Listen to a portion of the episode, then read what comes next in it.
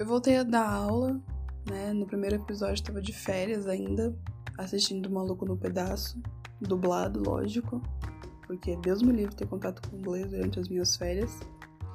E hum, só Deus pode me julgar. E agora, eu ter voltado para a sala de aula e ter voltado para o meu trabalho não significa que eu deixei de ter vontade de gravar podcast.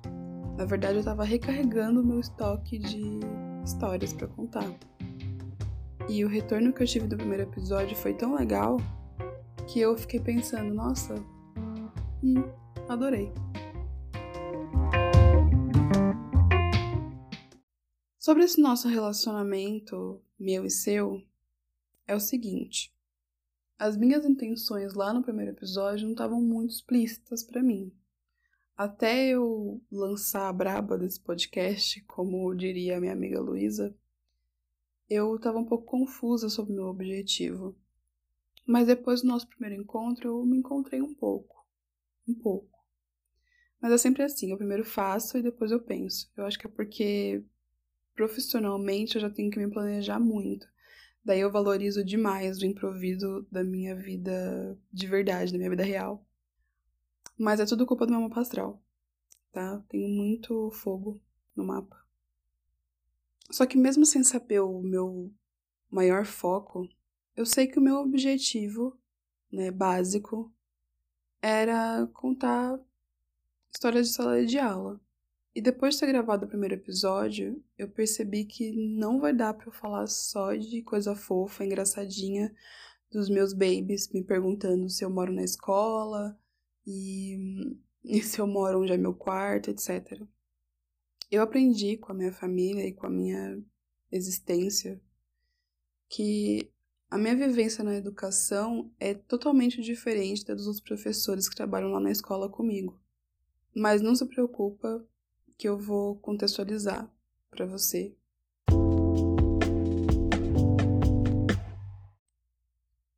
Eu sou uma professora que trabalha com crianças de classe média alta numa escola de inglês.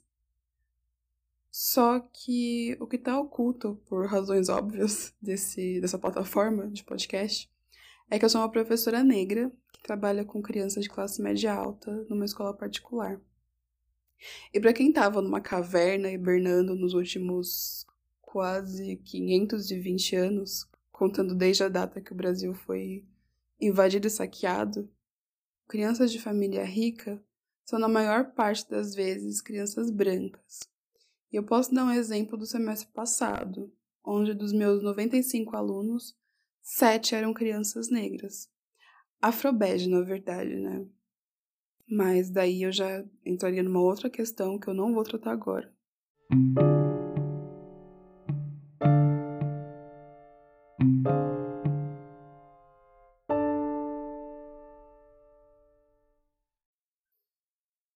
Daí eu fiquei pensando nesses últimos dias.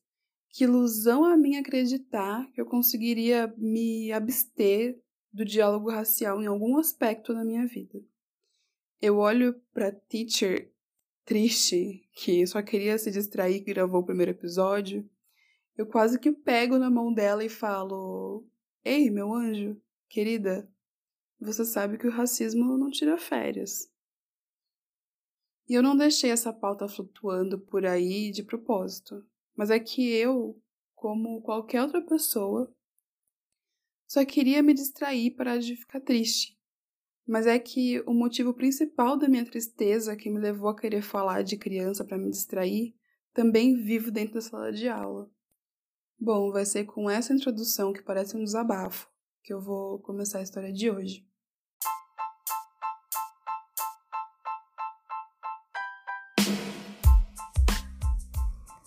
Oi, meu nome é Teacher e sempre que eu falo que eu sou professora, as pessoas me olham com cara de dó e me perguntam: Mas você só dá aula? E essa é a minha tentativa de ter um podcast.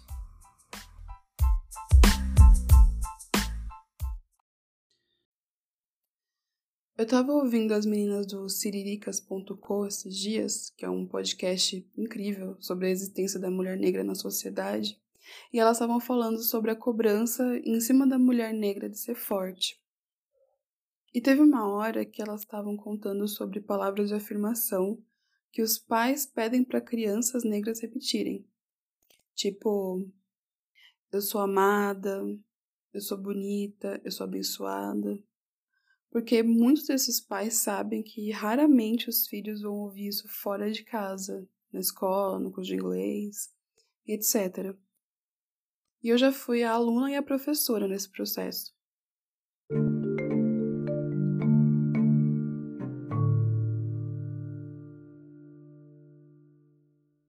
Uns dois anos atrás, eu estava dando aula para uma turma de mais ou menos 15 alunos de 13 e 12 anos de idade.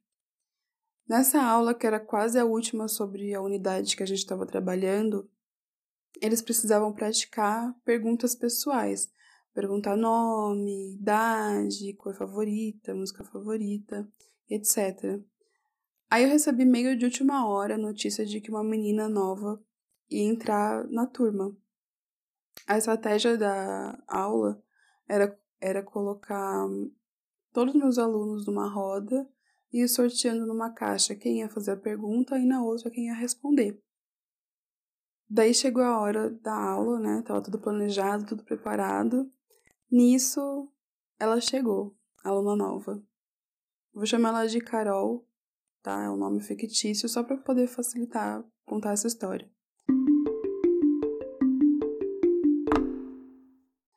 A Carol chegou, ela tinha 12 anos, e ela tava com uma camiseta branca, com uma jaqueta vermelha, super estilosa, assim, e o cabelo crespo tava preso num penteado super bonito e trabalhado, aqueles que ficam horas para ser feito. A turma ela era bastante participativa, né? A turma toda era muito participativa e bem fácil de trabalhar. Então estava tudo indo muito bem, as crianças estavam perguntando umas para as outras, se divertindo, etc, etc. Porque cada resposta que eles davam era um comentário, né? Tipo, ah, que música que você gosta? Eu gosto de tal música. E vinha toda aquela avalanche de comentário. Eis que chega a vez de uma aluna perguntar para Carol. E ela podia ter perguntado várias coisas. O problema realmente não era o vocabulário. Mas adivinha a pergunta que ela fez para Carol? Vai, eu vou deixar você pensar. Pensou?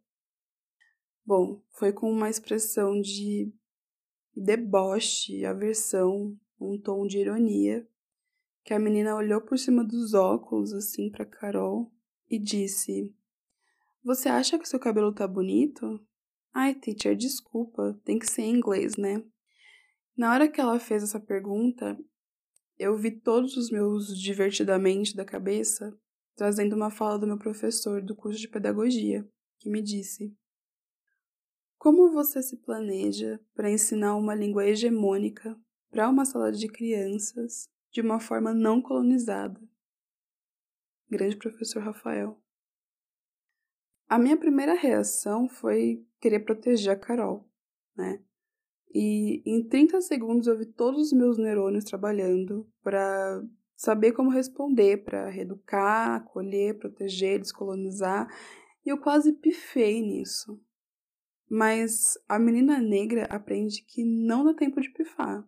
A resposta tem que estar na ponta da língua. E nesse quesito eu nunca tirei 10. Nem 5, na verdade.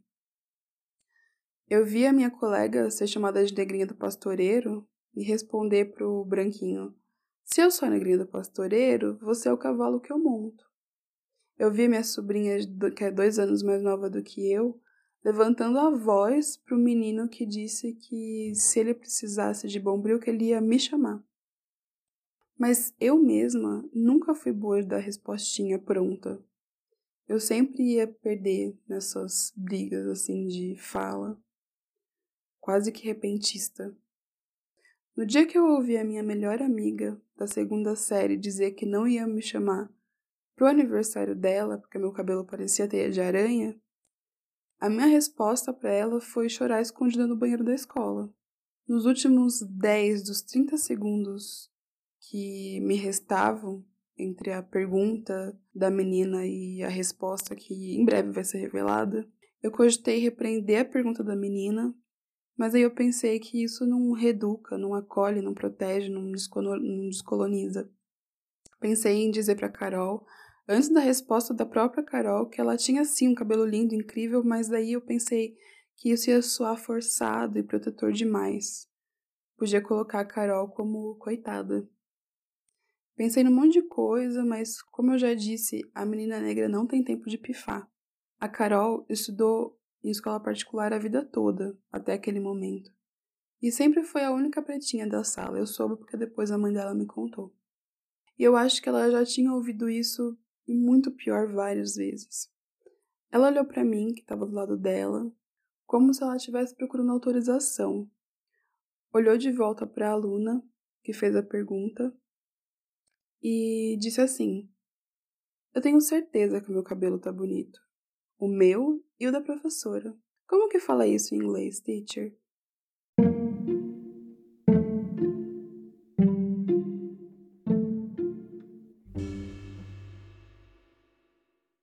Eu disse para ela como que falava inglês e deixei escapar um semi-sorriso. Ela repetiu a frase em inglês várias e várias vezes até a pronúncia ficar perfeita. E os outros alunos ficaram todos assim, olhando para Carol, com os olhos bem arregalados.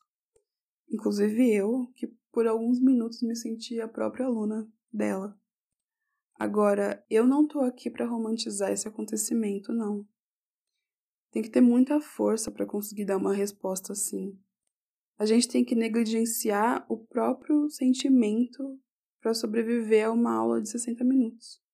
E quando você tem 12, 13 anos, não é fácil aprender a sobreviver emocionalmente.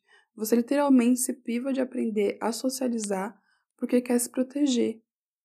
Isso partindo do princípio de que ali naquela sala todas as crianças eram muito privilegiadas, mas o racismo ele não tá nem aí. A menina negra demora ou nunca aprende a ver a própria beleza, mas a mãe dessa menina estava fazendo um trabalho forte de afirmação com ela.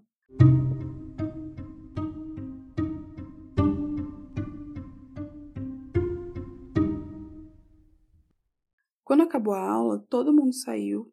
Ficou só a Carol que estava dando uma enrolada assim para guardar o material. E no instante que saiu o último dos 15 alunos, ela de cabeça baixa, olhando para a mochila, deixou escapar duas, três lágrimas.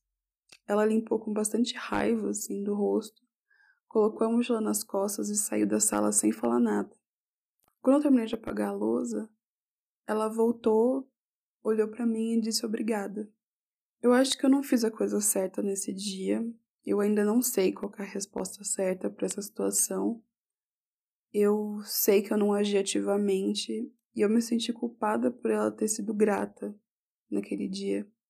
Mais tarde, em outra situação na minha vida, na qual eu era aluna de uma professora negra que eu fui entender. A gratidão da Carol veio dela me ver como referência. Uma professora que legitimava a presença dela na sala de aula.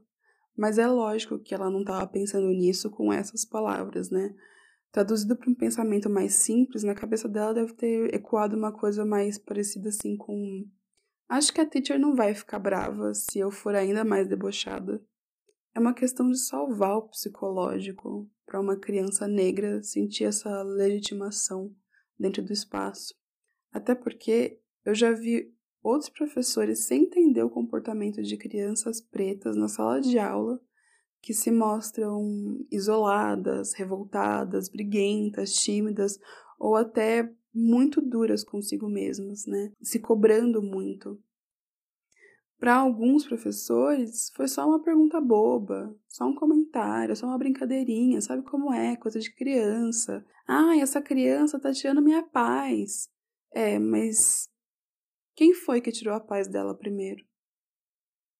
A gente precisa ter tanta atenção nas aulas, porque a gente não sabe quantas vezes só naquele dia a criança precisou brigar para sobreviver.